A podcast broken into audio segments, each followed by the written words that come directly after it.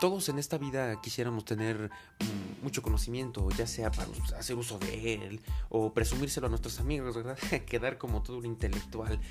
Pero eso requiere mucho tiempo, ¿verdad? Requiere leer libros, eh, ver documentales larguísimos, aburridos.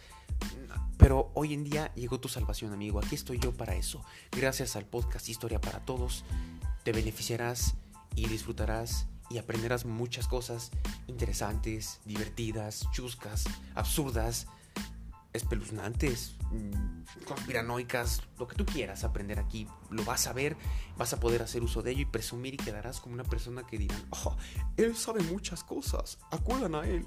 Además de una forma divertida, no te aburrirás, porque pues eso de leer libros largos y ver documentales aburridos, déjamelo a mí, yo no tengo vida social, pero tú sí, amigo.